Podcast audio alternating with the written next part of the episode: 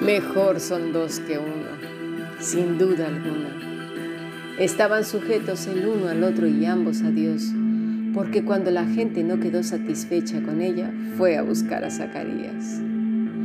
Qué armonioso es que como padres puedan encontrar los hijos unidad y no división. Porque si un matrimonio no tiene claro esto, una amistad, la misma iglesia, entonces no solamente se encontrarán fisuras, sino sendas grietas.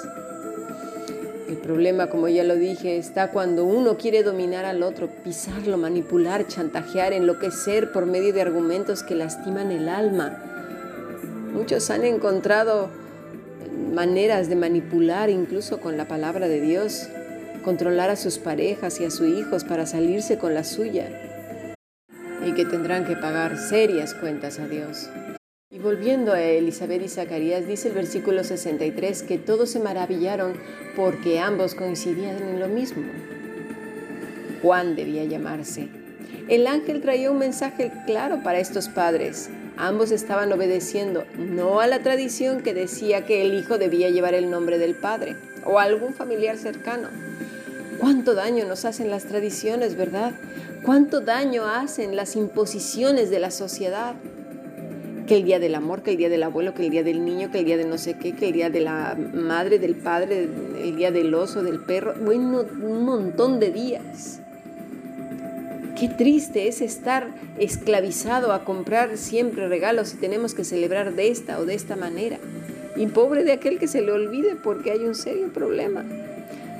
Lo curioso es que las tradiciones que se centran en nosotros son las que más recordamos y somos celosos al celebrarlas y que nos celebren a nosotros. Pero, mira, voy a recordar una cosa interesante en cuanto al pueblo de Israel todavía hoy.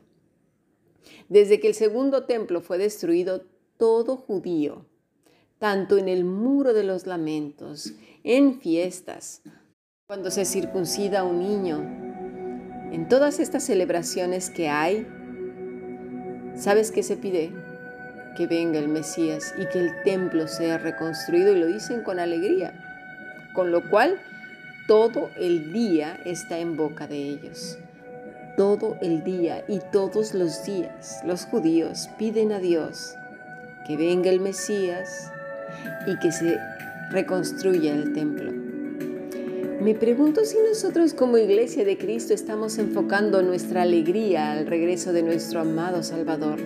Si oramos para que vuelva por nosotros, si celebramos que somos libres por Él y para Él. Hay iglesias en donde se celebra la Santa Cena muy de vez en cuando. ¿Sabes que los primeros cristianos lo celebraban todos los días? De hecho, cada vez que comemos, ¿sí? Desayunamos y cenamos, deberíamos de recordar la muerte, la resurrección y el regreso de nuestro Señor Jesucristo y comer los alimentos con gran alegría porque el Señor los ha puesto en nuestra mesa, aunque sea una tortilla o un plato de frijoles. Primera de Tesalonicenses 1.10 dice, y esperar de los cielos a su Hijo, al cual resucitó de los muertos, a Jesús, quien nos librará de la ira venidera. En este versículo Pablo dice, anameno, esperar, aná, repetición, intensidad, permanecer, perdurable, retener, de la raíz menó. Es decir, que de manera continuada, diariamente, perdurablemente esperemos a Cristo con intensidad.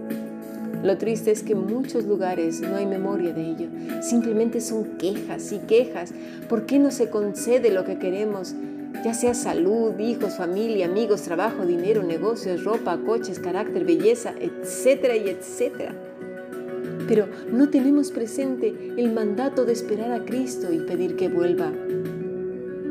Es maravilloso este pasaje porque después del tiempo de silencio de Zacarías, lejos de estar enfadado con Dios, lejos de quejarse y decir, vaya, al fin Ay Señor, qué paciencia he tenido contigo, ¿eh? Con lo bueno que he sido.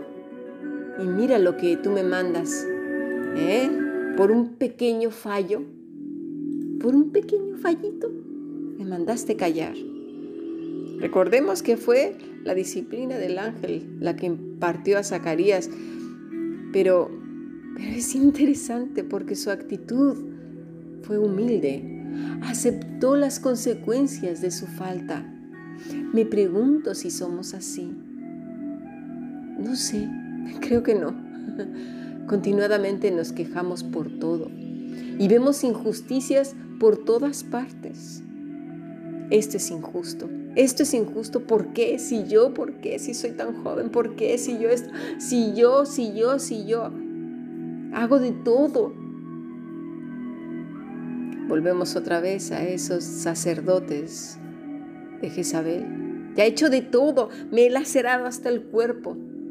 Pero en algún podcast hace tiempo vimos que no se trata de hacer, sino ser en Cristo. Ser en Cristo, no hacer. Esa es la religiosidad, el hacer. Dios le había dado un tiempo de disciplina, un tiempo de reflexionar y meditar. ¿Verdad? ¿Te acuerdas cuando eras pequeño, pequeña, que nos mandaban a nuestra habitación o al, al rincón de pensar para que, para que precisamente meditáramos en lo que habíamos hecho?